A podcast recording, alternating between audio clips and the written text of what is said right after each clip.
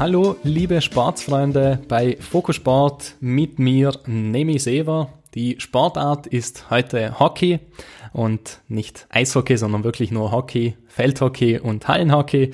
Ähm, wieder einmal bin ich über Zoom in Verbindung mit meinem Gast, heute mal ohne Spitznamen, wie es die letzten zwei Sendungen der Fall war.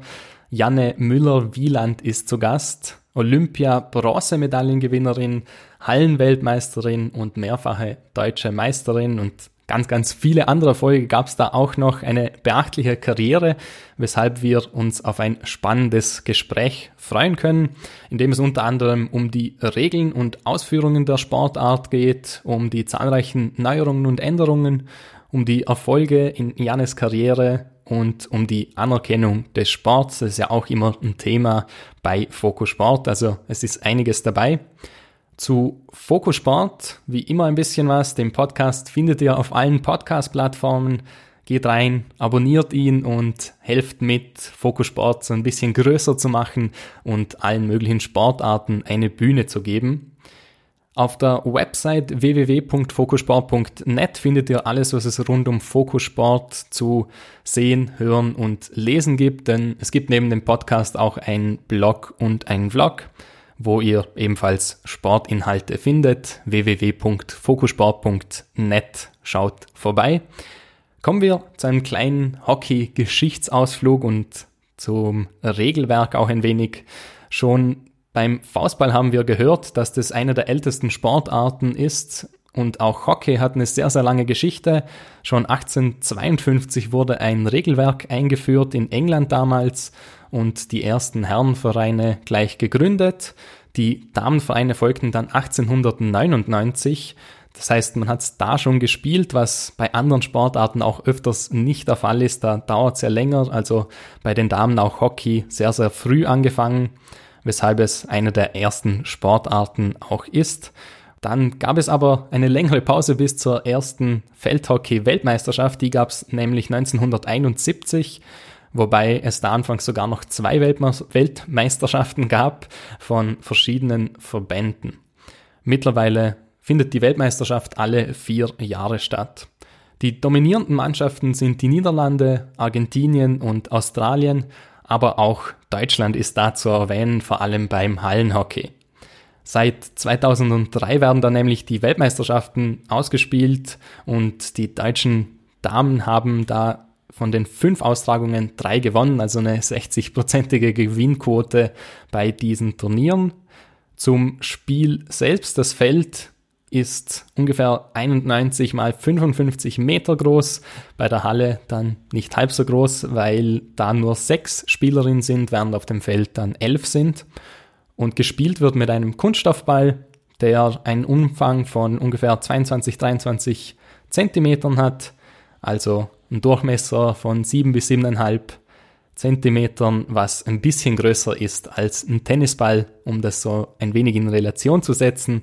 Und ein Spiel dauert 4 mal 15 Minuten. Das war's mit der Geschichte. Jetzt komme ich zu meinem Gast. Über Zoom spreche ich jetzt mit Janne Müller-Wieland, der Kapitänin der deutschen Hockey-Damen-Nationalmannschaft. Herzlich willkommen, Janne, und danke, dass du dir die Zeit genommen hast. Ja, vielen Dank für die Einladung. Sehr gerne. Wie bist du denn zum Hockey gekommen? Beide Feldhockey-Titel waren ja damals 1976 und 1981 von Deutschland. Das hast du ja verpasst eigentlich, also nicht zur glorreichen Zeit geschaut. Ähm, wie bist du denn sonst dazu gekommen? Ich bin durch, zum Hockey gekommen durch meine Familie. Also mein, meine Mutter hat früher Bundesliga gespielt. Ich glaube, früher hieß es noch nicht Bundesliga. Die hat einfach in, in der ersten Liga gespielt beim Harvesterhuder THC in Hamburg. Das ist inzwischen mein, mein großer Konkurrenzverein. hat dann aber aufgehört, ähm, weil sie Kinder bekommen hat und als studiert hat und so. Und dann, als mein Bruder, mein großer Bruder alt genug war, um wieder, um anzufangen mit einem Sport, ist, hat sie ihn halt in den nächsten Hockeyclub geschleppt. Und das war dann der URC Hamburg, da wo wir auch immer noch spielen. Und ich als kleine Schwester bin dann natürlich nur hinterher gedödelt und habe dann immer am Rand gestanden, zwei Jahre lang, bis ich dann mit sechs Jahren selber anfangen durfte, weil das sozusagen die, die jüngste Kategorie ist, wo du dann eine kleine Mannschaft hast und anfangen kannst, Hockey zu spielen. Und warum ist es dann Hockey geblieben und kein anderer Sport? War es wegen der Familie nur oder hat dich nicht mal was anderes gereizt? Nee, also mich hat grundsätzlich alles gereizt, was irgendwie einen Ball involviert hatte. Also ich habe sehr, sehr viel Fußball gespielt, in, also in der Schule, in den großen Pausen, in, in Nachmittags im Garten ähm, und auch im Club. Teilweise haben wir auch Spaß dann irgendwie zwischendurch Fußball gespielt. Ich fand das auch super. Es war für mich aber irgendwie nie eine, nie eine Option, weil tatsächlich auch dam, damals noch Frauenfußball oder Mädchenfußball irgendwie noch anders war und noch ein bisschen, glaube ich, ja, keine Ahnung. Ich hatte einfach keinen Bezug zu der Mannschaft. Ich habe es gerne gespielt, aber äh, wollte es nicht im Verein machen. Und ähm, ich habe auch noch Tennis gespielt. Also im Hockey ist es oft so, dass viele Hockey und Tennis spielen, weil viele Hockeyvereine auch eine Tennisabteilung haben. Und das habe ich auch gerne gemacht, hat mir auch Spaß gemacht. Aber dann mit, ich glaube, so mit 12, 13 musste ich mich entscheiden, will ich Hockey spielen oder Tennis spielen, weil es einfach alles zu viel wurde und ich nicht mehr Zeit für alles hatte. Und dann war es für mich ziemlich schnell klar, dass ich den, den Teamsport präferiere und habe mich dann fürs Hockey entschieden. Ich habe auch kurz mal Handball irgendwie getestet, ähm, fand es an sich einen coolen Sport, aber das wird halt auch ziemlich brutal irgendwann. So, insofern muss ich sagen, dass das Hockey gerade für Mädchen eigentlich ein ziemlich guter Sport ist, weil er sehr vielseitig ist. Du hast eine Mannschaft, es ist irgendwie nicht brutal oder unfair. Du kannst groß sein, klein sein, dick sein, dünn sein. So ist es eigentlich ein sehr, ähm, sehr cooler Sport und, und äh, bin in dem Sinne auch äh, froh, dass ich mich dafür entschieden habe und oder dass meine Mutter mich nicht früher, keine Ahnung, zum Turnen geschickt hat. Hat sie mich auch, aber da habe ich mich wieder rausgeredet irgendwann. Dann kommen wir gleich mal zum Spiel selbst. Äh, wenn heute nichts anderes erwähnt wird, dann handelt es sich um Feldhockey bei den Fragen. Äh, ansonsten werde ich es erwähnen, ob es dann ums Hallenhockey auch geht. Aber am Anfang geht es dann um beides auch. Was ist denn der Unterschied zwischen Feld- und Hallenhockey? Wir haben gehört, die Spieleranzahl und die Feldgröße sind natürlich anders, aber was ist denn sonst noch anders zwischen den beiden Sportarten? Also du hast im, auch verschiedene Schläger, also gleiche Form, aber der Hockey, der Feldschläger ist einfach dicker und, und schwerer. Der Hallenschläger ist ziemlich dünn. Ähm, der Ball ist, glaube ich, auch ein bisschen leichter in der Halle als draußen. Und das äh, hängt damit zusammen, dass du in der Halle darfst du nicht schlagen. Das heißt, du darfst nicht ausholen und den Ball schlagen. Du darfst den Ball nicht hochnehmen in, in 3D oder lupfen. Ähm, du musst halt alles irgendwie auf dem Boden lassen. Ja, deswegen spielt man in der Halle dann auch meistens mit so einem dicken Handschuh an der linken Hand, damit man halt mit dem Schläger komplett auf den Boden geht, um möglichst viel Fläche sozusagen zu machen, um den Ball abzufangen. Dadurch, dass du eben, wie gesagt, den Ball nicht hochnehmen darfst, musst du dann außen rumgehen. Ähm, und das sind so die, die größten Unterschiede. Alle anderen Regeln sind grundsätzlich gleich, aber dadurch ist der, der Hallensport natürlich komplett anders. Wenn du mit fünf Leuten, also fünf Feldspielern auf dem Platz spielst, nur flach, kleines Feld, ähm, ist es natürlich viel mehr los. Also wenn du, du hast aber viel öfters den Ball, weil man natürlich nur zu fünft ist. Ähm, es ist super taktisch und ähm, sehr viel, ja, äh, auch mit, mit Technik verbunden, weil du natürlich sehr genau passen musst, sehr klar passen musst, weil du eben nur so wenig Platz hast. Und äh, deswegen gerade in Deutschland lieben wir das Hallenhockey. Erstens, weil wir einen Winter haben, wo man nicht draußen spielen kann und deswegen in der Halle sind. Und zweitens, weil diese Abwechslung äh, von Halle und Feld, also eigentlich einen ganz anderen Sport im, in der Halle ist eigentlich ein ganz anderer Sport als draußen, äh, uns eigentlich eine ziemlich gute Ausbildung gibt, so in ja, Accuracy und, und Passqualität und äh, irgendwie auch mehr Täuschen und ein ganz anderes Zusammenspiel, taktische Abläufe sodass du, wenn du diese beiden, diese Mischung hast, glaube ich, dann ein ziemlich gut ausgebildeter ähm, Feldhockeyspieler bist. Und dass auch andere Nationen, die das nicht so sehr machen mit der Halle, auch immer wieder merken, dass, dass wir Deutschen einfach einen anderen Stil haben und vielleicht auch ein, teilweise manchmal ein bisschen was voraus haben dadurch. Wie ist denn dann die Umstellung zwischen dem Feldhockey und dem Hallenhockey? Ist es dann nicht ein komplett anderes Spiel? Also ist, braucht man dann eine Weile, bis man da reinkommt, vom einen ins andere? Äh, doch, aber meistens dauert das, äh, kann dann ein, zwei Einheiten. Äh, das geht dann relativ schnell wieder. Äh, vor allem, weil wir es ja, weil wir es ja kennen und es jedes Jahr wieder passiert. Ähm, es ist auch, auch athletisch einfach was ganz anderes, ne? wenn du auf so einem kleinen Feld nur, nur Kurzsprints und nur Richtungswechsel und hin und her machst oder dann wieder rausgehst und auf dem Hockeyfeld ist fast wie so ein Fußballfeld, einfach so wirklich Distanzen hast. Ähm, da geht dir halt auch auf beiden Seiten die Pumpe komplett, aber du dann passt dich relativ schnell wieder an. Ist eines der beiden überhaupt vergleichbar mit Eishockey? Ähm, also grundsätzlich natürlich, weil wir haben einen Schläger und wir haben einen Ball und es ist ähnlich gebogen. Wir können ja zum Beispiel im Hockey nur mit der einen Seite, mit der glatten Seite den Ball spielen. Wir haben auf der anderen Seite eine runde Seite. Damit darfst du nicht berühren. Das heißt, du kannst gar nicht so dribbeln wie im Eishockey, sondern wir drehen den Schläger da drüber und stellen ihn sozusagen auf die, auf die Keule. Ähm, da, das sind so große Unterschiede. Und dann, glaube ich, vom Feld her ist es wahrscheinlich eher Hallenhockeyfeld, also so ein bisschen, ne, einfach auch Halle und die Atmosphäre ist natürlich was anderes. Ähm, aber ansonsten laufen wir zum Glück nur mit unseren Schuhen und nicht auf, auf Schlittschuhen. Ähm, unsere Torhüter haben auch eine große Rüstung an, aber die haben auch ein größeres Tor. Also im Eishockey finde ich es faszinierend, wie klein das Tor ist und wie groß der Torwart ist. Also klar, es gibt natürlich viele Parallelen, aber nur weil ich jetzt Hockey spielen kann, heißt das nicht, dass ich automatisch auch Eishockey spielen kann, leider. Zum Feldhockey. Früher hat man es auf dem Naturrasen gespielt, heute überwiegend auf dem Kunstrasen. Warst du da dabei, als der Umbruch kam hast du da das bemerkt, vom einen aufs andere? Ja, ich habe tatsächlich äh, viel Naturrasen noch gespielt, was im Nachhinein eigentlich gut ist für die Ausbildung, weil der, dadurch, dass der Rasen so uneben ist, wenn du schaffst, auf dem Platz den Ball zu kontrollieren, dann ist natürlich ein komplett glatter Teppich danach ähm, eigentlich total leicht. Ähm, deswegen glaube ich, fand ich es eigentlich ganz gut, dass man so diesen Einstieg hatte. Ähm, ich habe auch, also klar hat man immer mal wieder gegen irgendeine Mannschaft gespielt, die keinen Kunstrasen haben weil sie einfach nicht die Gelder haben, wenn du irgendwo ne, spielst, die sich das nicht leisten konnten. Das waren dann immer interessante Spiele. Ähm, aber ansonsten ist das inzwischen sehr, also ziemlich doll Kunstrasen. Äh, früher war es immer noch ein Highlight, wenn man dann wusste, oh, das, die eine Trainingshighlight ist auf dem Kunstrasen. So, aber inzwischen glaube ich, äh, heutzutage macht eigentlich fast jeder nur noch Kunstrasen.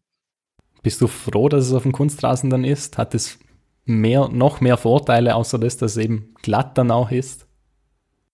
ja, es ist einfach, das, das Spiel ist einfach so schnell inzwischen. Also wir haben da so viel Tempo drin und ähm, so viel Aktion, dass das könntest du auf dem Naturrasen nicht machen, weil der so unberechenbar ist, wo der Ball wirklich hinspringt. Und ich glaube, auf dem Naturrasen werden so viel mehr technische Fehler und, äh, ne, und Überraschungen, dass du, dass du nicht so einen richtigen Spielfluss, Spielfluss hättest. Ähm, deswegen jetzt auf dem Kunstrasen, da geht's halt richtig ab und das, ähm, insofern ist das, glaube ich, schon auch gut so. Du hast gerade erwähnt, da gibt's die verschiedensten Taktiken, Strategien und Spielweisen, alles Mögliche.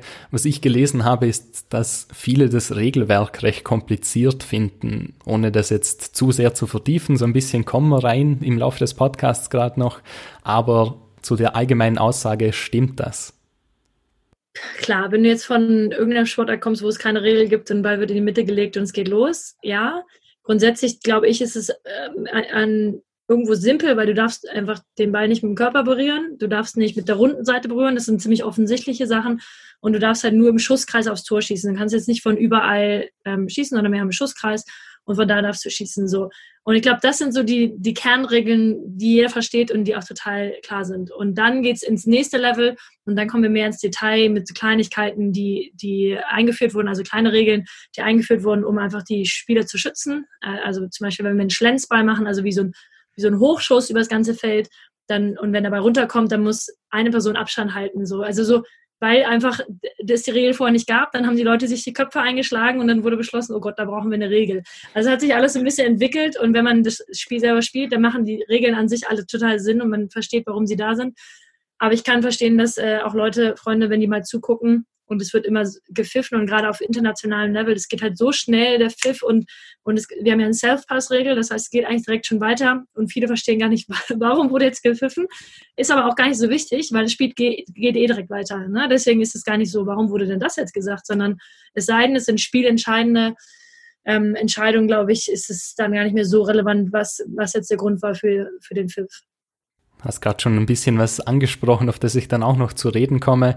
Äh, vielleicht das erste, wir haben schon gehört, dass das Feld 90 mal 55 ungefähr groß ist ähm, und ein Spiel dauert 4 mal 15 Minuten und es hat keine Pausen, wie du auch schon gesagt hast. Also es geht direkt weiter, sobald ein Pfiff war, geht's auch gleich in die nächste Aktion weiter. Wie anstrengend ist dann die Sportart Hockey? Äh, ich würde jetzt sagen, gut, also gut anstrengend. Also äh, genauso wie es sein sollte. Ne? Also du kannst ja auch im Hockey, du, du hast von South Pass, dadurch ist das Spiel an sich schnell, was viel mehr Spaß macht, als wenn du immer ewig lang warten musst, bis irgendjemand einen Ball ausgeführt hat. Dadurch geht's halt richtig ruckzuck. Wir haben aber auch Interchange-Regeln. das heißt, wir können halt so wechseln, so viel wir wollen. Und äh, wenn wir anfangen, dann geht unser Sturm meistens nach zwei Minuten, drei Minuten vom Platz schon wieder runter weil sie aber in den zwei, drei Minuten halt nur gesprintet sind wie die Verrückten und dann halt kurz runtergehen, die nächste Garde kommt auf, ähm, die Mädels erholen sich und gehen wieder rauf. Also dadurch, dass wir diese Möglichkeit haben, auch die ganze Bank zu nutzen, ist es ähm, völlig vertretbar anstrengend. Sonst, glaube ich, wird es wahrscheinlich ein bisschen ähm, schwieriger, beziehungsweise würde sich das Spiel dann auch einfach grundsätzlich wieder verlangsamen. Aber dadurch, dass wir, wie gesagt, diese Möglichkeiten haben, können wir auch gewährleisten, dass es, dass es immer ein Spiel, spannendes, schnelles Spiel ist, ähm, was ich auch viel lieber habe als äh, jetzt sowas wie beim Fußball, wo du, wo viel auch irgendwie einfach nur Zeit geschunden wird, so ein bisschen. Ähm, dann habe ich es lieber kurz und knackig und auf den Punkt, als irgendwie ein bisschen drumherum 90 Minuten lang. Da helfen ja dann die Wechsel, die man machen darf, eigentlich sehr, sehr viel, wenn man die einsetzen kann, wie man will. Bei der Sportart auch selbst eben gibt es ja kaum Unterbrechungen, nur bei den Toren und bei den Strafecken 40 Sekunden. Da geht's wirklich durchgehend zur Sache. ähm, was es aber noch für Parallelen zum Fußball gibt, da du auch darüber gesprochen hast, ähm, es gibt Karten, zwar gelbe, rote und auch grüne Karten und alle bedeuten Zeitstrafen und die rote Karte auch einen kompletten Ausschluss aus dem Spiel, ganz normal eigentlich. Passiert das denn oft beim Hockey, weil eigentlich darf man ja keinen Körperkontakt haben und nicht äh, ja, zu aggressiv da reingehen? Ich habe persönlich noch nie eine rote Karte mitbekommen. Also habe ich nicht erlebt. Ich habe von welchen gehört, in der Bundesliga auch. Ähm, vielleicht berechtigt, vielleicht auch immer ein bisschen Auslegungssache, wie immer beim, bei Schiedsrichtern. Ähm, grün passiert relativ viel, das ist sozusagen die Verwarnung, das ist aber auch nur eine Strafe von zwei Minuten. Das heißt, sobald ich die Karte kriege, ähm, sprinte ich zur Auswechselbank oder zur Strafbank, weil die Zeit auch erst losgeht, sobald ich sitze. Das heißt, das heißt, es ist eigentlich ganz gut gelöst. Das Spiel kann direkt weitergehen. Es gibt kein großes Tamtam, -Tam, sondern ich gehe einfach runter und beeile mich, weil ich ja auch schnell wieder mitspielen will. Ähm, und die gelbe Karte ist dann je nach Vergehen nochmal irgendwie fünf bis zehn Minuten. Also das können sie halt steuern, je nachdem, wie schlimm es war, was ich auch fair finde. Ähm, manchmal denke ich, das könnte man im Fußball zum Beispiel auch mal anfangen mit so kleinen Zeitstrafen, weil sich sonst irgendwie jeder gefühlt einfach mal eine gelbe Karte abholt, weil kann man ja machen und irgendwie das Spiel aufhält und so. Und ähm, ich glaube, bei uns macht es das einfach ein bisschen fairer und, und klarer in dem Sinne. Wie viel Kraft kostet es dann, wenn man zwei Minuten mit einem weniger spielt? Das ist ja dann bei der Sportart ja nochmal deutlicher zu spüren. Also das ist zum Beispiel in der Halle viel krasser, ne? weil in der, in der Halle ist die Strafe auch nur eine Minute, aber da musst du richtig ackern, um das zu kompensieren. Auf dem Feld äh, zwei Minuten gehen meistens, kommt natürlich ein bisschen auf den Gegner an und in welcher Situation du gerade steckst. Ähm, aber so eine diese gelbe Karte ist schon, schon bitter, einfach weil selbst wenn du die Phase überstehst, hast du einfach mehr in den Knochen dann zum Ende des Spiels hin als, als der Gegner. So. Und ähm, interessanterweise gibt es aber auch genug Teams, die in Unterzahl teilweise erfolgreicher spielen weil man von der mentalen Geschichte her einfach jetzt weiß, oh Gott, jetzt muss ich nochmal richtig Gas geben und nochmal ein bisschen mehr machen, weil wir müssen ja jemanden kompensieren. Also ähm, ja, eigentlich sagt man mit, mit, wenn jemand in Überzahl ist, kriegt man auf jeden Fall einen Schuss aufs Tor. Aber wie gesagt, zwei Minuten sind noch schnell vorbei. Also das ist nicht garantiert. Man kann das auch ziemlich gut verteidigen. Gerade bei der Anstrengung auch noch ein bisschen zu bleiben, es gibt keinen Körperkontakt.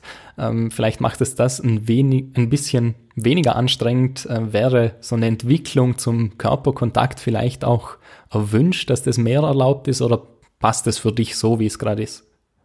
Also ich finde, wir haben schon ziemlich viel Körperkontakt. Äh, das reicht mir ehrlich gesagt. Also wir können, wir können ganz normal, normal decken und jetzt natürlich nicht am Trikot ziehen oder irgendjemand wegtackeln, so, aber wir, das ist schon gerade, je höher du spielst, desto intensiver wird es auch. Ähm, alles noch fair, aber äh, ist schon, ist auch schon intensiv. Also auch so ein bisschen Positionskämpfe, ne? dass man dann nicht weggedrückt wird, sondern dass man so seinen Raum behauptet und so. Aber immer noch auf einem guten Level, weil ich persönlich mag es zum Beispiel jetzt nicht da irgendwie brutal irgendwie Leute körperlich zu bearbeiten. Ähm, das muss man vielleicht mal machen, wenn man international gegen irgendjemanden spielt, den du sonst nicht aufhalten kannst. Aber eigentlich versuchen wir es zu vermeiden. Und, ähm, aber es ist trotzdem also schon Körperkontakt da, aber halt in einem fairen Ausmaß.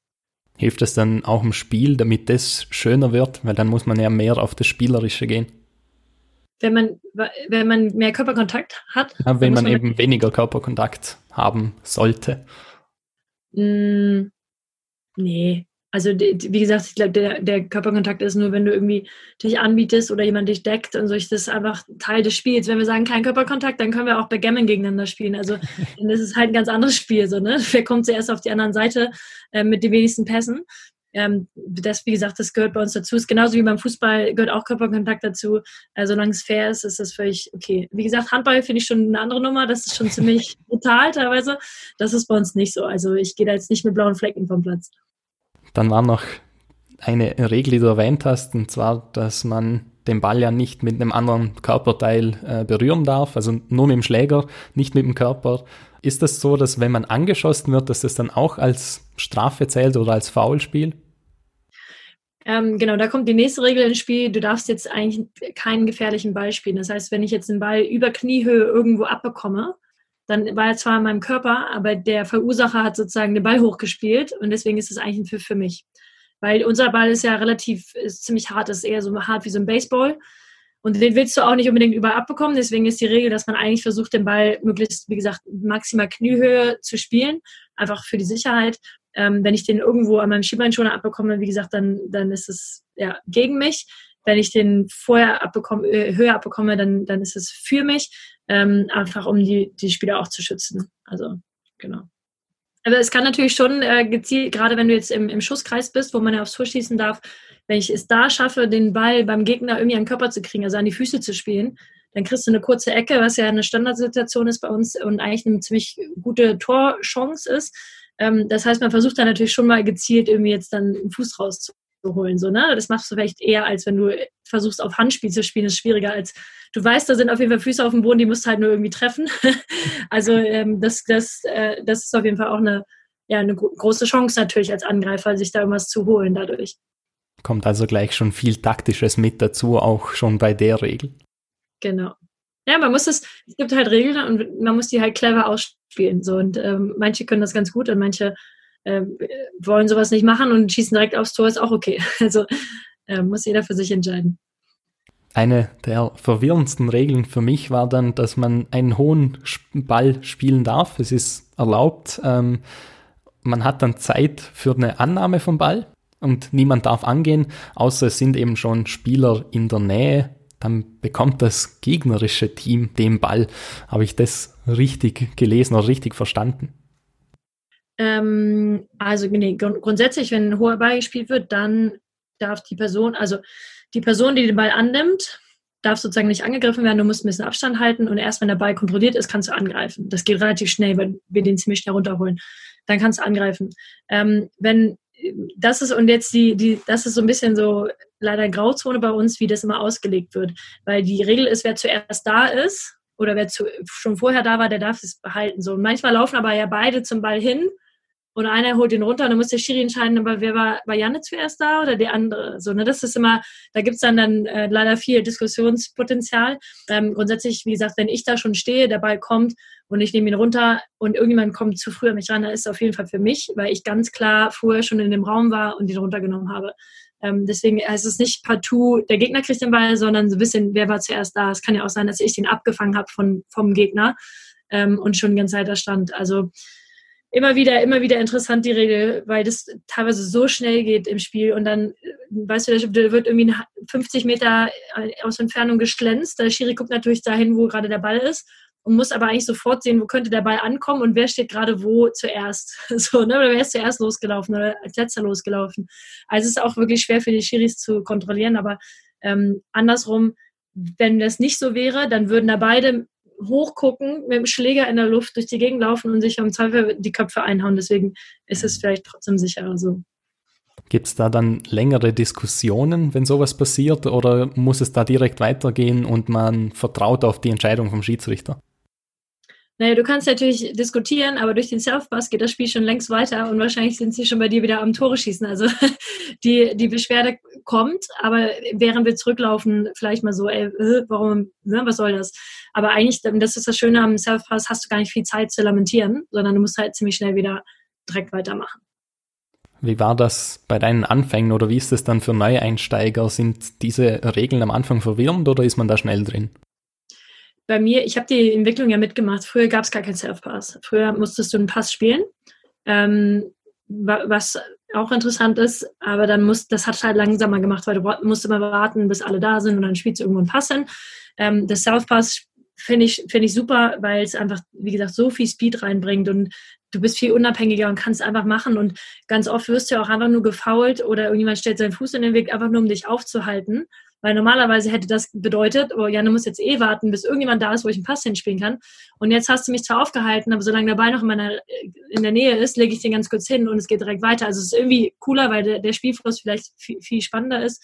Ähm, früher haben wir das dann so gelöst, dass es zum Beispiel da ist, da ist, dass es keinen Self-Pass gab, man musste aber einen Meter Abstand halten ähm, und du hast den Ball und wolltest ihn ausführen, dann bin ich wie, wie beim Football so einen Meter von dir weggekommen, habe meinen Schläger einmal hingelegt, du spielst ihn bei mir in meinen Schläger einen Meter und dann nimmst du ihn und, und spielst oder läufst los. Also wir haben sozusagen den South-Pass in dem Sinne irgendwo improvisiert, deswegen war es auch äh, gut, dass die Regel dann einfach irgendwann kam und du jetzt nicht noch jemanden brauchtest, um einen Meter Pass zu spielen. Die Tore hast du auch schon erwähnt, die gibt es da einen bestimmten Schusskreis, der hat einen Radius von 14,5 Metern ungefähr.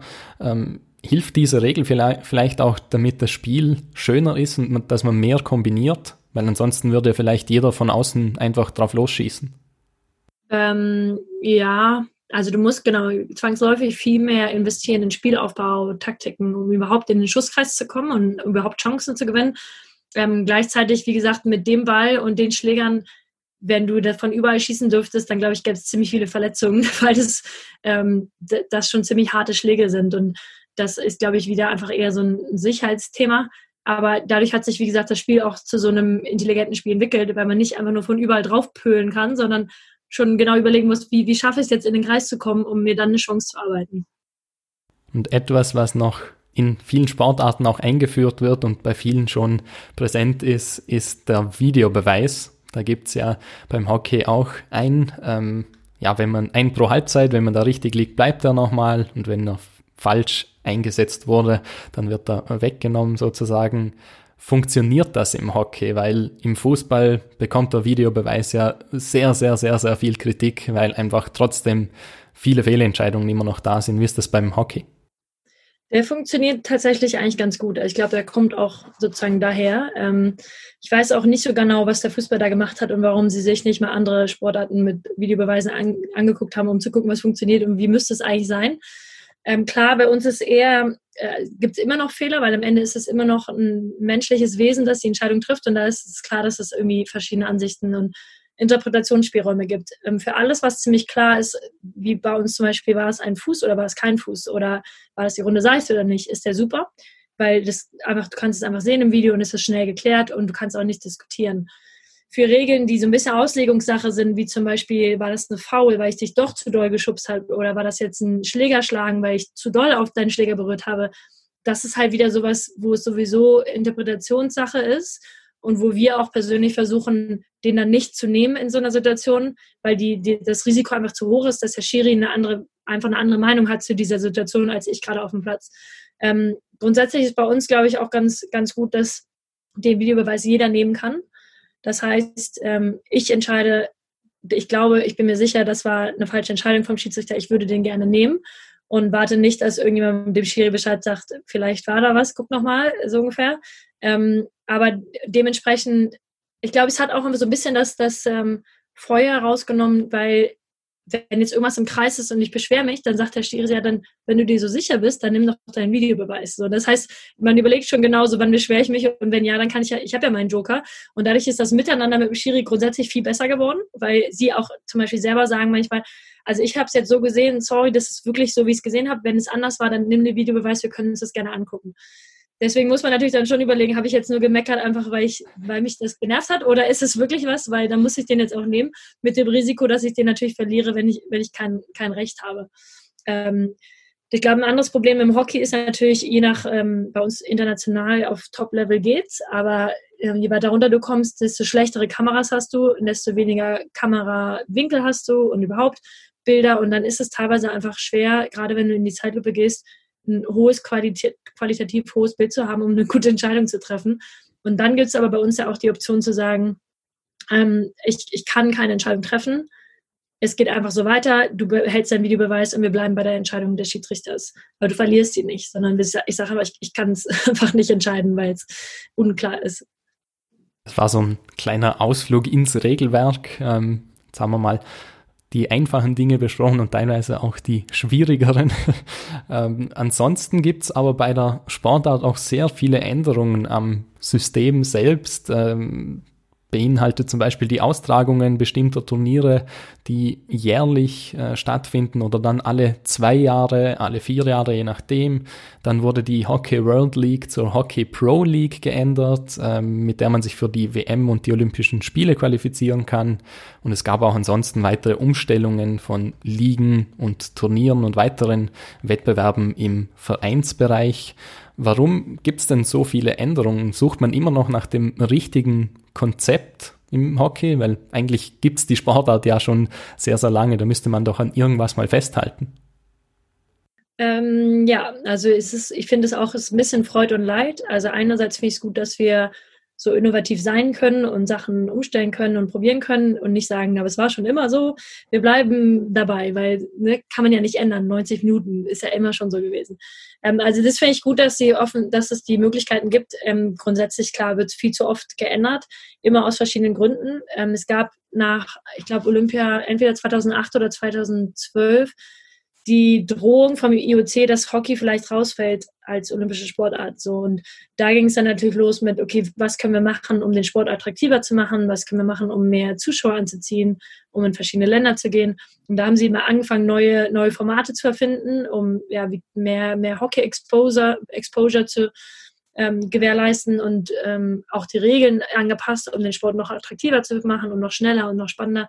Ähm, da wird da wird viel rumprobiert Jetzt die letzte oder die aktuelle Version mit der Hockey Pro League war eigentlich eine gute Idee, weil man gesagt hat, die besten Nationen der Welt spielen eine Weltliga gegeneinander.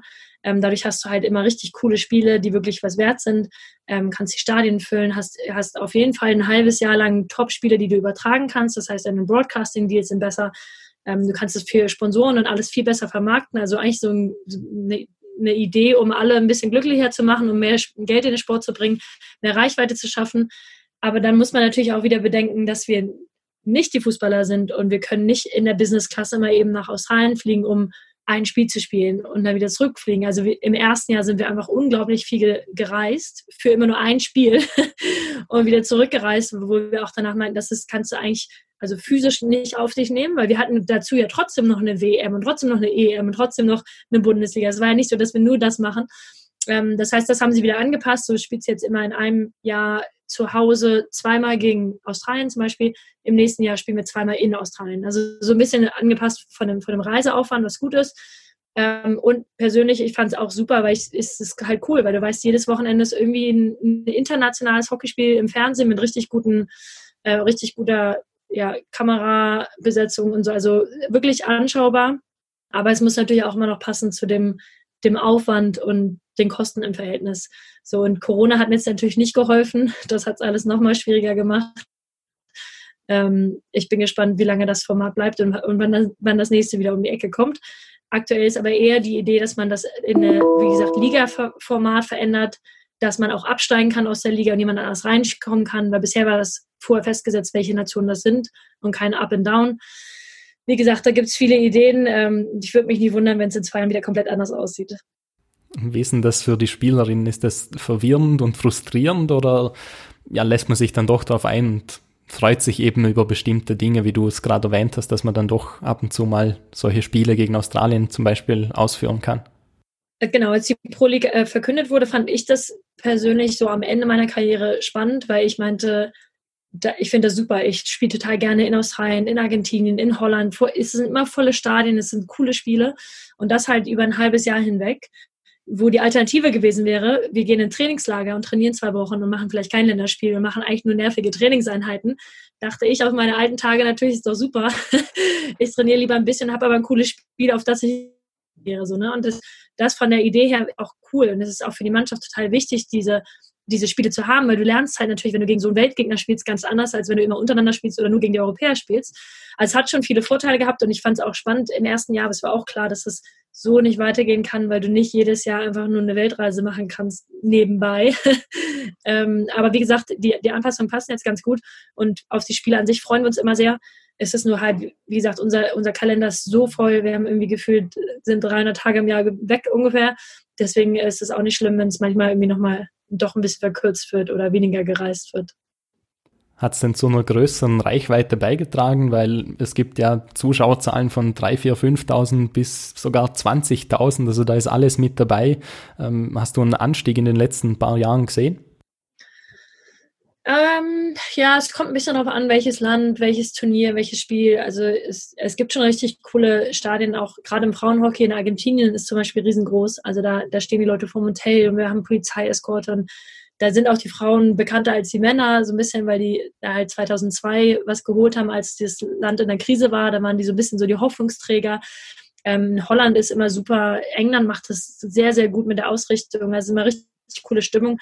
Also glaube, wir können immer, Event kann richtig ja, Haus hinkriegen und unterstützen. Aber es ist, wir sind noch weit davon entfernt, dass wir zu jedem Länderspiel, egal gegen wen, und zu jedem Bundesligaspiel ähm, annähernd viele Leute hinkriegen. Ne? Also da ist, glaube ich, noch ein, ist noch ein weiter Weg zu gehen. Bei den Bundesligaspielen ist es ja so, also auch bei den Vereinsspielen, dass da ja deutlich weniger Zuschauer sind und dass da vielleicht nur ein paar hundert da sind. Was ist denn da der Grund, dass das noch auf Vereinsebene noch nicht so groß ist? Ja, pff, du, wenn es so einfach wäre, dann hätten das, glaube ich, schon alle geändert. es ist zum Beispiel, also ich, ich spiele ja in Hamburg. Äh, Hamburg hat vier Bundesligisten in Damen und Herren. Heißt, es gibt acht Bundesligisten. Und also erstmal da kannibalisieren wir uns natürlich, weil wir spielen halt irgendwie Samstag und Sonntag und kannst halt nur zu einem Spiel gehen, so ungefähr. Äh, dann haben wir dazu in Hamburg Handball, Basketball, Fußball, inzwischen beide zweite Liga, vorher erste Liga, zweite Liga rudern. Also wir haben halt so viele Sportarten und so viel angeboten am Wochenende, dass jetzt nicht jeder sagt, hey, cool, jetzt ist endlich wieder ein Hockeyspiel in der Stadt. So, ne? Das ist natürlich in kleineren Städten was ganz anderes, weil die Verbundenheit größer ist und das halt so dein, dein einziger Verein ist und deine einzige Passion ist. Also Handballvereine zum Beispiel sind ja immer oft kleine, wirklich kleine Städte, die aber halt eine riesige, wo die ganze Stadt dann da fern ist, weil das ist halt das alles, was wir haben. So, das ist in Hamburg natürlich schwer. Ähm, genauso in den anderen Großstädten wie gesagt, deutsche Meisterschaften auch, kriegen wir eigentlich auch gut hin, ist auch voll und da kommen auch die Leute, die haben Spaß dran. Am Wochenende in der Bundesliga schwer. Noch dazu, weil auch die Kinder ja auch alle gleichzeitig spielen und die Eltern natürlich mit den Kindern eigentlich auf, bei den Spielen unterwegs sind. Das hat Holland zum Beispiel besser geregelt. Da spielen alle am Sonntag, also die Damen alle um eins und die Damen, äh, Herren alle um, um drei. Kinder alle am Samstag und dadurch hast, weißt du, die Kinder haben Sonntag alle Zeit und dann kannst du die Familien wenigstens dahin schaufeln, musst halt nur noch überlegen, zu welchem Spiel gehe ich. Aber da hast du es zumindest irgendwie, ja, ist die Möglichkeit geschaffen, dass man sich es angucken kann. Ähm, bei uns ist es jetzt eher so, dass wir in die Livestream-Richtung gehen, also dass wir wenigstens das gewährleisten, weil manche Leute einfach nicht kommen können, es trotzdem gerne gucken wollen oder halt nachträglich gucken oder so. Ähm, ja, also wir, wir, auch da sind wir immer noch daran, neue gute Lösungen zu finden. Du hast ja selbst schon bei den Olympischen Spielen eben mitgemacht äh, und hast über 300 A-Länderspiele, also sehr viel Erfahrung auch im Sportbereich und hast da alles mitgemacht. Denkst du, dass äh, Hockey genug Anerkennung bekommt oder dass es immer noch so ja, in Richtung Randsportart geht? Grund, ähm, es wäre jetzt fies zu sagen, wir kriegen nicht genug Anerkennung, weil viele da wirklich uns unterstützen und das wertschätzen und uns irgendwie vorbei sind. Aber am, am Ende hat, glaube ich, eher der Sport in Deutschland nicht die Anerkennung, die er bräuchte. Also jetzt gar nicht nur Hockey, sondern alles, was nicht Fußball ist, nicht Tennis ist, vielleicht nicht Basketball, Handball, die noch so eine Profiliga haben, äh, Eishockey, ist schwer. Und, und gleichzeitig will Deutschland aber bei Olympia den, beim Medaillenspiegel gerne ganz, ganz vorne sein und sich mit anderen Nationen messen und, und hat aber nicht die Mittel oder stellt nicht die Mittel bereit und die Bedingungen, um alle in den zumindest semi-professional Sport zu bringen. So das, und das passt irgendwie nicht zusammen. Also alle wollen das Bronzemedaillengewinner kennenlernen und die Medaille mal halten. Und aber gleichzeitig kommt vielleicht dann auch der Nebensatz, hast du auch noch was Richtiges gemacht? Oder nur Hockey gespielt so ungefähr. Und wir haben sogar alle noch was anderes gemacht. Aber, aber das an sich, was, was die viele Athleten in Deutschland erreichen, ist, ist schon so beeindruckend und so der Wahnsinn. Selbst wenn sie nur das gemacht hätten, dann ist das doch mal eine richtige Portion Lob wert und gar nicht so dieses abwertende, ja, also ist ja auch nur Sport. Und da sind andere Länder viel besser drin, den Sport zu wertschätzen. Also in Amerika kriegst du ein ganzes Stipendium für eine, eine Top-Uni dafür. Du kriegst Hochschulsport ist bekannter als ein, normaler Ligasport, so, ne? Oder in England ist, da wirst du richtig als Hero und, und als äh, Inspirator und als ne, Vorbild und so, wirst du da richtig gefeiert und, und durchs Land gereicht. Und bei uns ist es finden sie super, aber es ist nach Olympia dann auch, dauert vielleicht eine Woche und dann ist alles wieder back to norm. also wie gesagt, da, das ist auch so schön, schöne deutsche ähm, Gesellschaft, aber ja, geht auf jeden Fall noch mehr.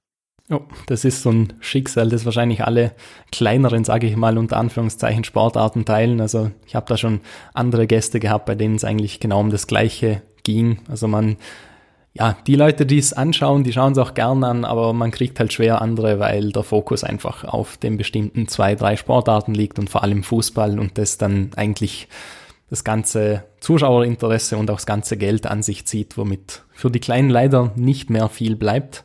Ähm, vielleicht da gerade noch dazu, beim Hockey verdient man da überhaupt Geld? Also wenn du in der Nationalmannschaft spielst, dann kriegst du halt eine Förderung von der Deutschen Sporthilfe, die natürlich extrem hilft. Also die ist bei uns allen, glaube ich, das ist bei uns allen das größte Einkommen für, über den Sport, was wir haben.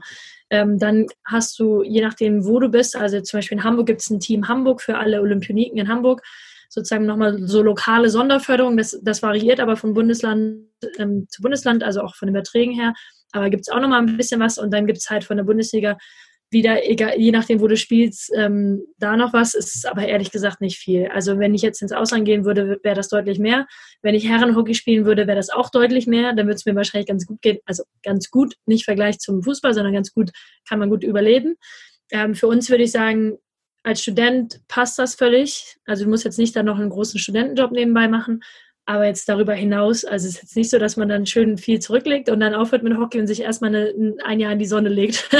da sind wir weit von entfernt. Ähm, aber man muss auch sagen, die Sporthilfe für uns, gerade weil wir aktuell Medaillenkandidaten sind, ist extrem gut. Also extrem gut im historischen Vergleich. Das ist das Höchste, was wir jemals bekommen haben was immer noch nicht heißt, ähm, dass wir damit irgendwie viel machen können.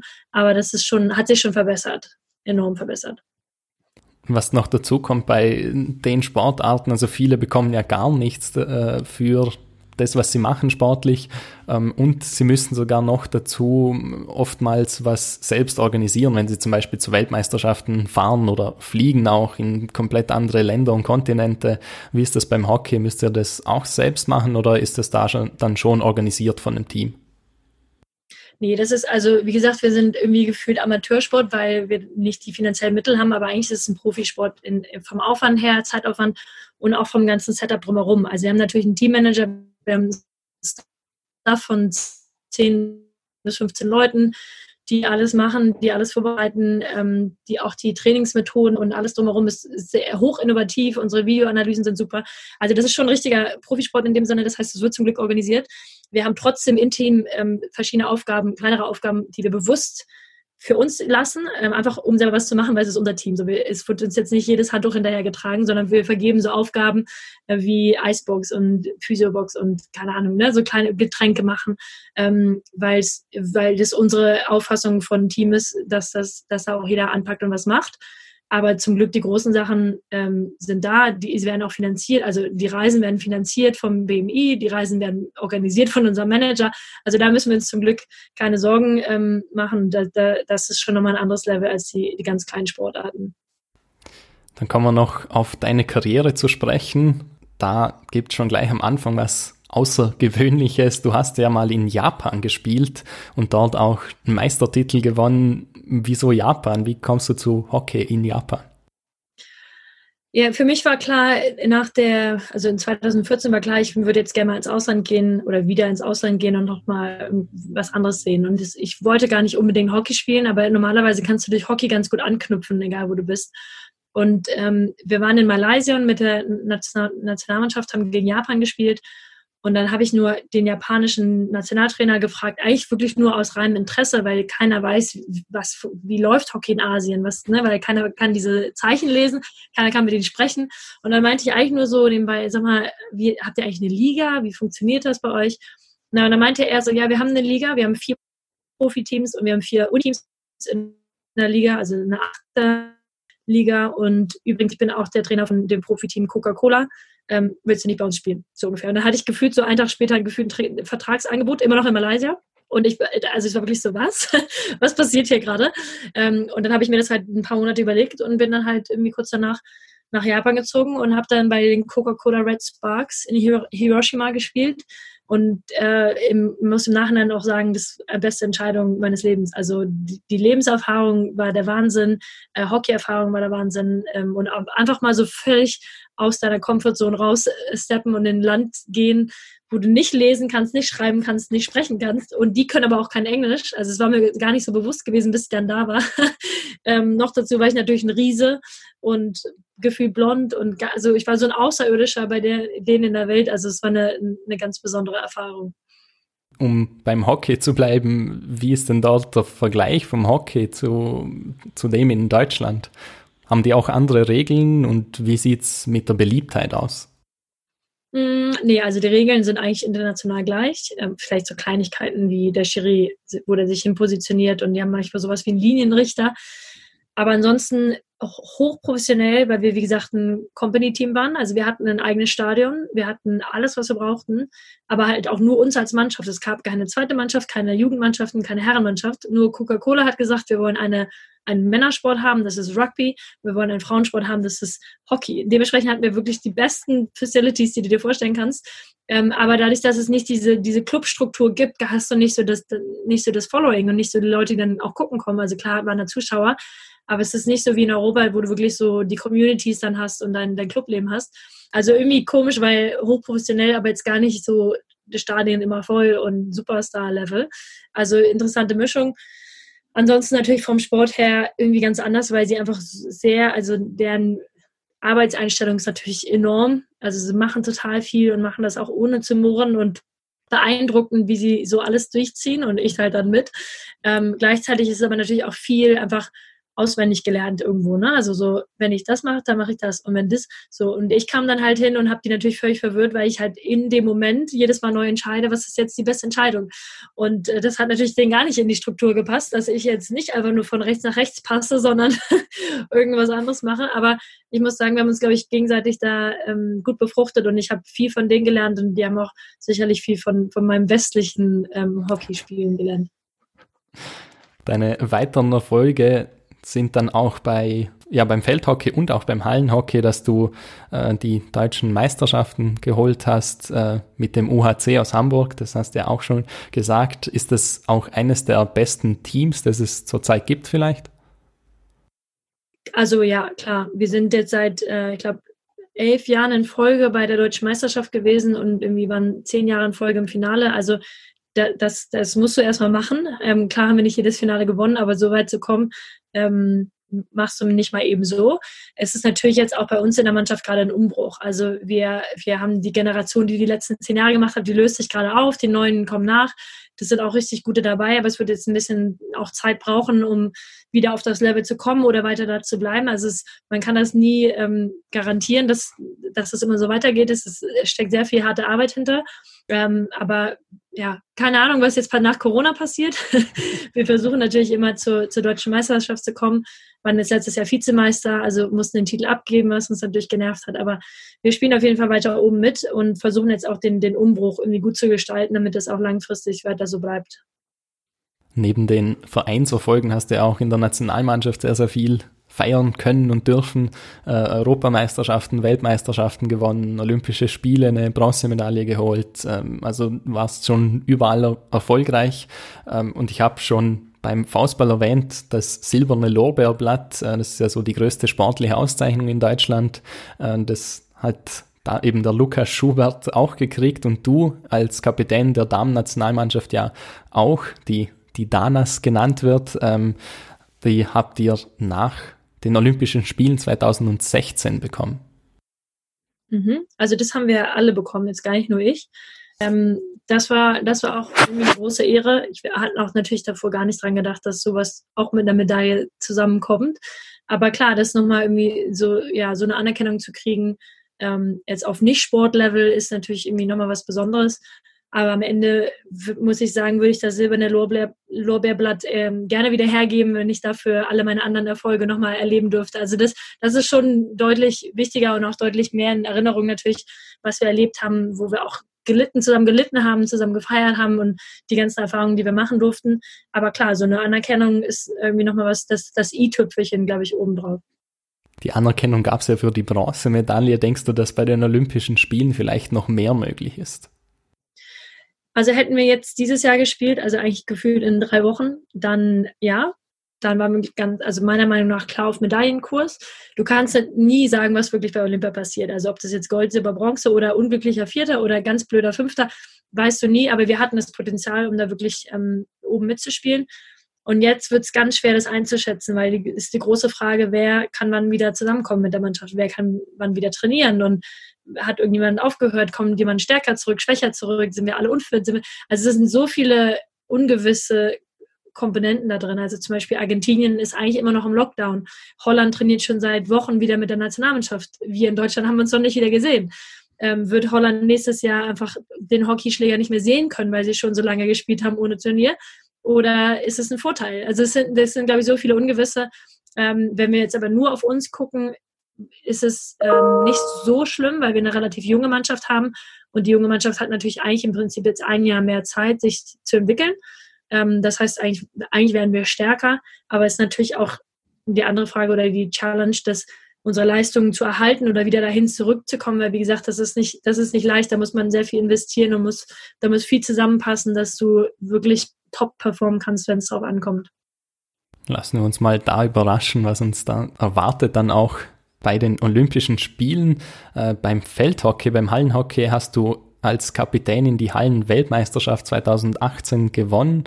Warum ist denn Deutschland so gut im Hallenhockey oder so viel besser auch als im Vergleich zum Feldhockey, weil man hat ja drei von fünf WM-Titeln geholt.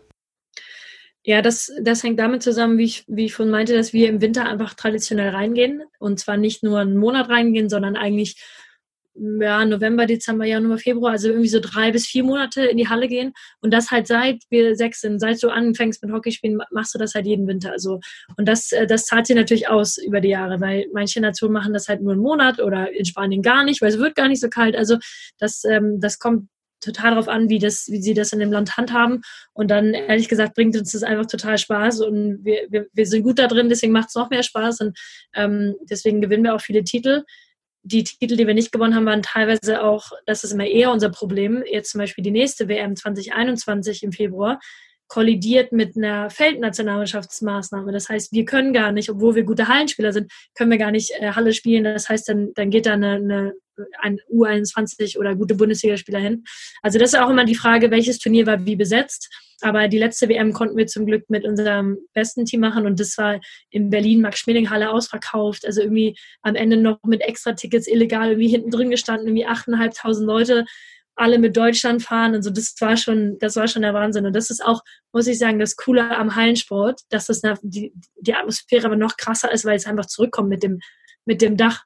Also wenn du auf dem Feld bist, dann, dann verfliegt das ja so ein bisschen, aber in der Halle, das war ein Wahnsinn. Also die haben uns auf jeden Fall zum Sieg geschrien mit die, die Fans. Das war ja super. Deutschland hat die Weltmeisterschaften in der Halle ja auch schon dreimal ausgetragen. Also da sieht man auch nochmal, dass Deutschland da einfach ein großes Land ist, auch für die Austragungen, jetzt nicht nur von den Spielerinnen her. Bei der Europameisterschaft hat es 2013 mit dem Titel geklappt, sowohl auf dem Feld als auch in der Halle. Ähm, jetzt fehlt noch der Feldweltmeisterschaftstitel. Ist dieses Ziel noch realistisch für dich? Für mich äh, ziemlich unrealistisch. Also durch Corona jetzt ein bisschen realistischer geworden, weil wenn ich jetzt nächstes Jahr noch spiele, hoffentlich, ähm, dann ist es nur noch ein Jahr bis zur WM. Aber eigentlich, glaube ich, ist es dann auch okay, ähm, das sein zu lassen. Aber deswegen hat mich das 2018 ähm, schon genervt, äh, also lange genervt, dass wir da nicht weitergekommen sind, weil wir wirklich eine richtig starke Vorrunde gespielt haben, irgendwie gefühlt während des Turniers geheimer Favorit geworden sind und dann einfach, einfach aus, äh, ja, selber schuld waren, dass wir nicht ähm, das Viertelfinale gewonnen haben, weil wir einfach nicht performt haben, also nicht gespielt haben, wie wir können. Und das, damit habe ich immer ein Problem. Wenn wir so gut spielen, wie wir können und wir sind nicht gut genug, dann, dann ist es so. Dann haben wir wenigstens alles gegeben und so haben wir jetzt alles gegeben, aber leider nicht ähm, gut genug gespielt und im Viertelfinale ausgeschieden, wo wir eigentlich, glaube ich, ganz gute Chancen gehabt hätten, da irgendwie zumindest um die Medaillenränge mitzuspielen. Und ja, wahrscheinlich war das meine letzte Chance, aber das nächste Mal, ich, ich feuere die Mädels auf jeden Fall dann an zum, zum Titel das nächste Mal. Was fehlt denn vielleicht noch, um gerade diesen letzten Schritt zu machen? Du sagst ja, man spielt ja gut, aber was gibt's noch sonst irgendwas, was man verbessern könnte, damit man den Schritt zum WM-Titel schafft? Ach, das, das spielt so viel mit rein. Also das ist ja das Spannende, dass es erstens geht es nicht nur um eine Person, das heißt, du hast 18 Personen, dann hast du natürlich 18 Gegner, die du nicht beeinflussen kannst, dann geht es um Technik, Ausdauer, also deine Fitness, deine Hockey-Qualitäten und dann halt, glaube ich, ein super großes Thema mentale äh, Kapazitäten und oder mentale Stärke, weil genau solche Spiele, wo du eigentlich einfach die besten Spieler der Welt gegeneinander spielen hast, geht es am Ende darum, wer ist hier oben klar und wer ist bereit zu performen, weil es am Ende nicht mehr darum geht, wer hat mehr Talent. So darüber sind wir schon, schon längst hinweg in dem Moment. Und ich glaube, das ist äh, sicherlich was, wo wir auch 2018 nochmal von gelernt haben, wo wir überlegt haben, wo, wie können wir da noch mehr rauskitzeln und ja, eigentlich wäre es jetzt diesen Sommer gespannt, äh, schön gewesen zu sehen, was, äh, was da der Unterschied jetzt gewesen wäre. Aber ähm, ja, das ist, das ist im, und bleibt im Sport ein Riesenthema. Also ich glaube, da kannst du richtig viel Prozent rausholen mit Mentaltraining. Zum Abschluss, du hast ja erwähnt, dass du dann die deine äh, Kolleginnen anfeuern wirst. Was, was hält denn die Zukunft für dich bereit? So, was sind die Pläne nach der Karriere? Bleibst du dem Hockey treu und nimmst irgendeinen ja, in Verband irgendwo eine Stelle ein oder nimmst du zuerst mal eine Pause? Ja, also ich, äh, ich werde dem Hockey sicherlich treu bleiben und auch viel gerne mithelfen und auch mal kleinere Rollen übernehmen. Aber mein jetzt als Hauptberuf würde ich, sehe ich mich nicht im Verband. Ähm, mit denen habe ich jetzt schon genug zu tun gehabt. Ich bin eher in der, in der Startup-Szene unterwegs oder in, in anderen spannenden Positionen in der, in der normalen Welt. Ähm, aber ich bin mir sicher, dass ich auch das irgendwie wieder kombinieren werde mit, mit irgendeiner Aktivität im Sport, in, in welcher Form auch immer. Aber ich bin, bin, bin kein großer Planer. Meistens kommen die Sachen so und die passieren dann irgendwie und dann gibt es die Möglichkeit und dann nehme ich die hoffentlich wahr. Ähm, aber ich bin mir sicher, dass ich irgendwas finden werde, was mir Spaß macht. Dann habe ich am Ende immer noch fünf Kurzfragen, kurze Fragen, kurze Antworten. Die erste, dein größter Sieg in der Karriere? Oh, das, das muss eigentlich die Bronzemedaille in, in Rio sein, ganz klar, ja. Feldhockey oder Hallenhockey, was ist dir lieber? Uh, die Mischung macht's. die beste Spielerin aller Zeiten? wahrscheinlich Natascha Keller, die war auch Fahnenträgerin 2012 in London und Luciana Aymar äh, aus Argentinien, auch Wahnsinn. Also beide, beide gleiches Alter und beide wahnsinnig, wahnsinnig gut. Deine größte Stärke im Hockey? Boah, den Überblick behalten.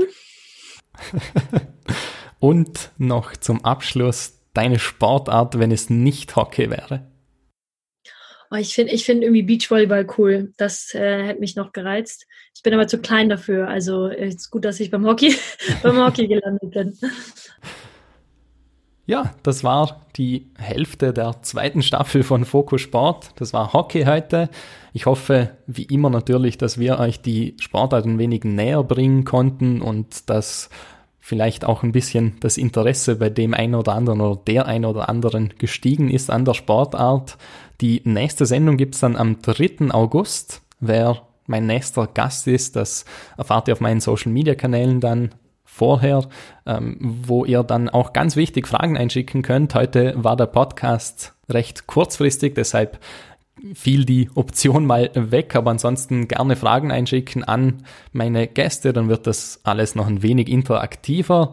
Auf Instagram findet ihr mich unter @focus.sport, Facebook Fokussport, Twitter gibt's dann den persönlichen Account mit Nemi Sever, gibt's auch immer mal wieder Tweets zu Sportsachen und natürlich auch laufend Infos ähm, auf den Social Media Kanälen zu Sport und zu meinen Podcast, äh, Podcast-Ausgaben und ein Quiz am Sonntag zur jeweiligen Sportart.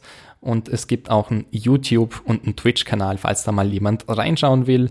Gebündelt ist das alles auf www.fokusport.net. Oben gerne mal vorbeischauen, überall abonnieren, folgen, würde mich freuen. Und dann geht das noch eine Weile mit Fokusport weiter. Schaut natürlich auch bei Janne vorbei auf ihren Social Media Accounts oder bei der Hockey-Damen-Nationalmannschaft unter die Danas. Danke dir, Janne. Ich wünsche dir natürlich auch in Zukunft noch sehr viel Erfolg, auch wenn die Karriere jetzt nicht mehr so lange geht, wie du gesagt hast, aber vielleicht geht sich da noch der ein oder andere Titel aus. Und danke für das Hockeygespräch. Danke dir. Hockey sollte ebenfalls machbar sein zum Ausprobieren. Wie wir heute gehört haben, ist es vielleicht ein wenig kompliziert am Anfang, aber dann lässt man mal die Regeln am Anfang vielleicht weg. Macht sicher auch Spaß. Äh, Kunstrasen ist vielleicht schwerer zu finden, aber beim Naturrasen einfach mal ausprobieren und vielleicht schauen, dass man da keine Löcher reinhaut oder natürlich andere Spieler trifft. Das war's für diese Sendung, Nummer 15 Hockey. Wie gesagt, die Hälfte der zweiten Staffel ist rum. Die nächste Sendung steht aber schon in der Warteschleife. Bis dahin und bleibt sportlich.